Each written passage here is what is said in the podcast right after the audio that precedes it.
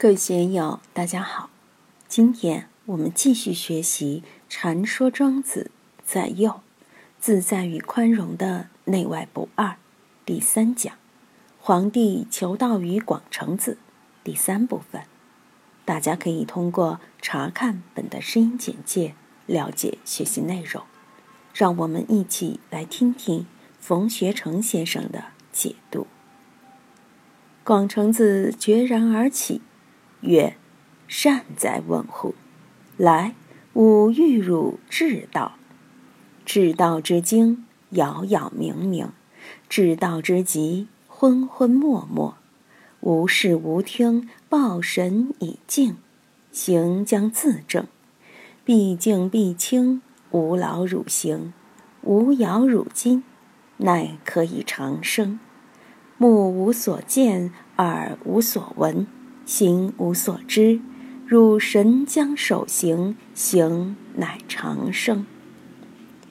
这次广成子接招了，本来是躺在床上，难手而卧，听到皇帝这样一问，一个跟头就起来了，说：“这次你问得好，来来来，我给你说一下智道。”这一段话，作为修炼丹道的人，是把它作为秘诀来练的。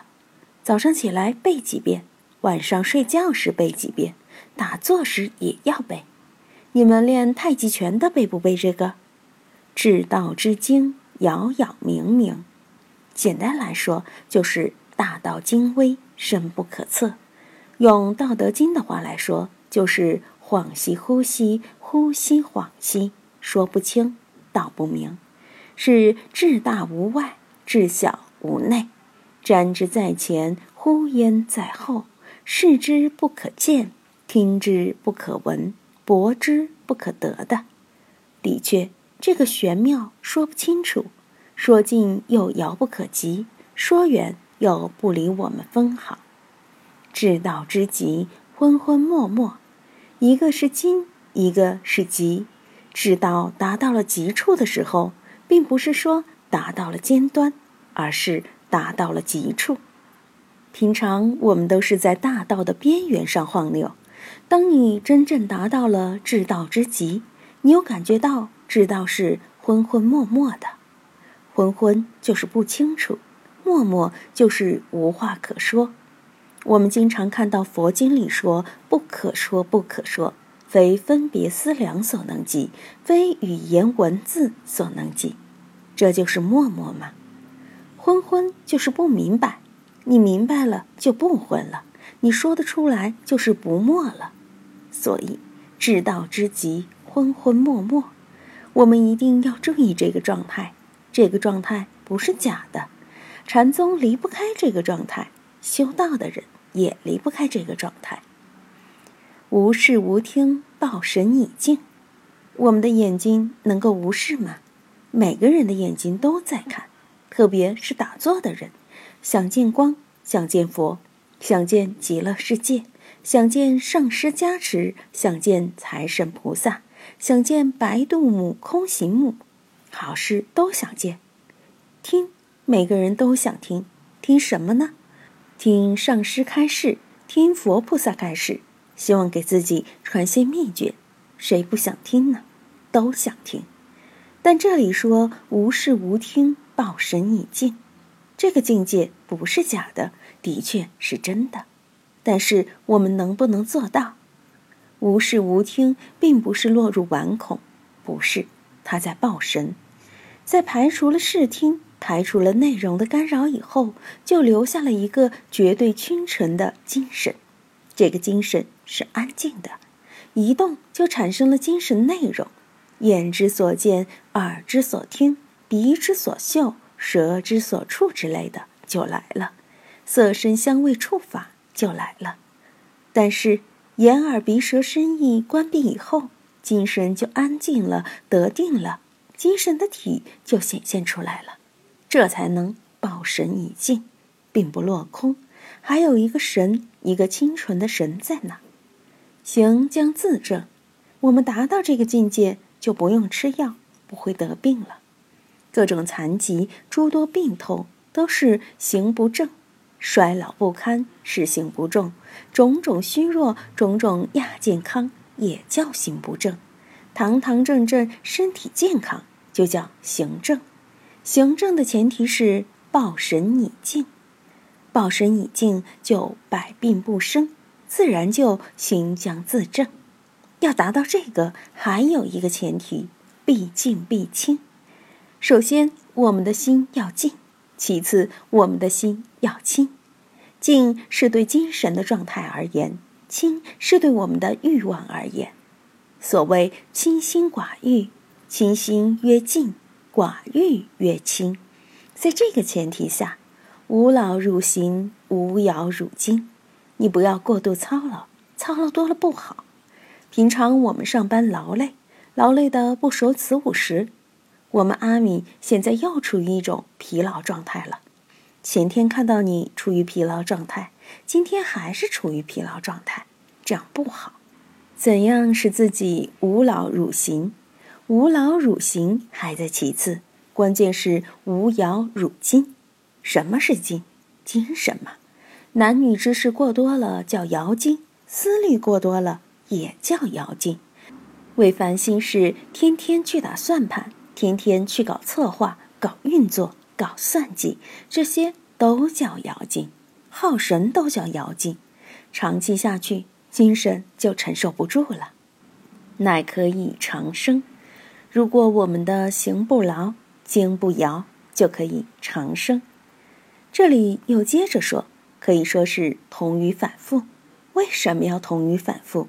强调这个的重要性。目无所见，耳无所闻，心无所知。目有所见要耗神，我们经常说要闭目养神。为什么要闭目养神呢？眼睛一打开，你就要对外界的事物有反应，一反应就要耗费你的心力，耗费你的心神。我有时候一听音乐就烦，所以不仅要闭目养神，还要闭耳养神。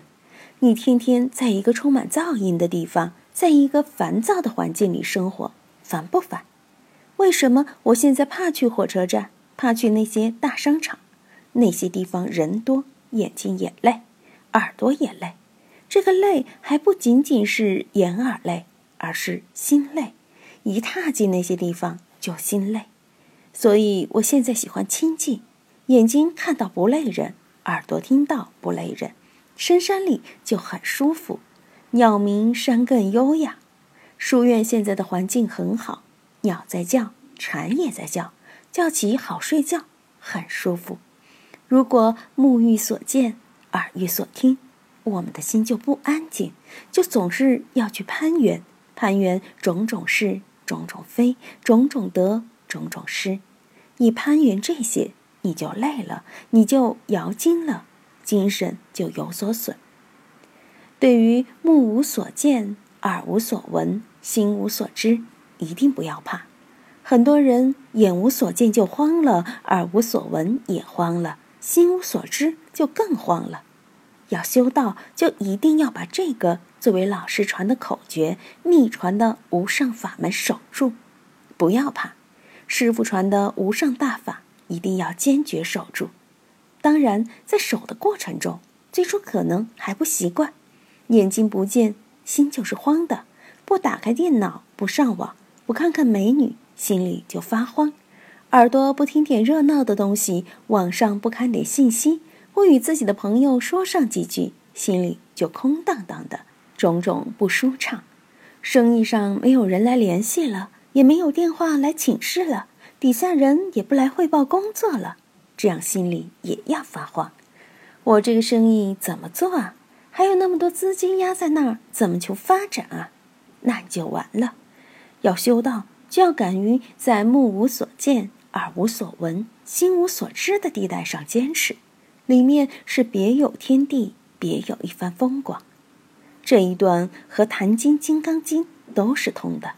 不应住色生心，不应住声香味触法生心。因无所住而生其心，这和庄子说的有什么区别呢？但是我们就是做不到，总要心外求法。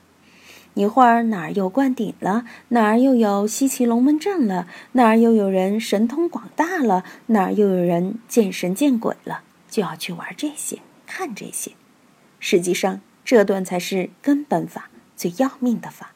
只要有了这个，你就是大师，你就是金刚上师，你就是金刚阿者离，你就不得了。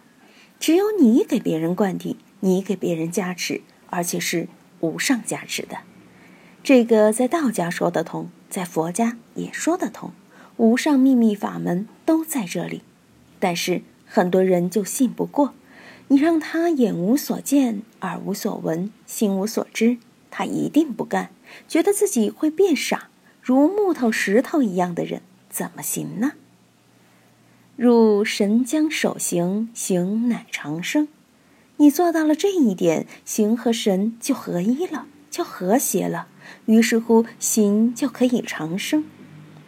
那天我们到了圆明宫，又看到那位老太太，二十多年前去等死，等到现在都没有死。那天又问了她一下，现在还是在屋里养着的。五一节以后才出他那个闺房。十一节以后又回他那个闺房，一年的活动半径不到三米，门槛都不出的，可以说他就做到了眼无所见，耳无所闻，心无所知，只念一个爱主，因为他是基督徒，只剩上帝，其他都不管。尽管那里是道观，他就是神手行行长生，七十几岁去等死，等了二十年，现在九十几岁了。活得好好的，当然他脑子不管用，活着与死了也没有什么区别。从这位老太太身上，我真的感觉到少智无虑那种生死不二的感觉。今天就读到这里，欢迎大家在评论中分享所思所得。我是万万，我在成都龙江书院为您读书。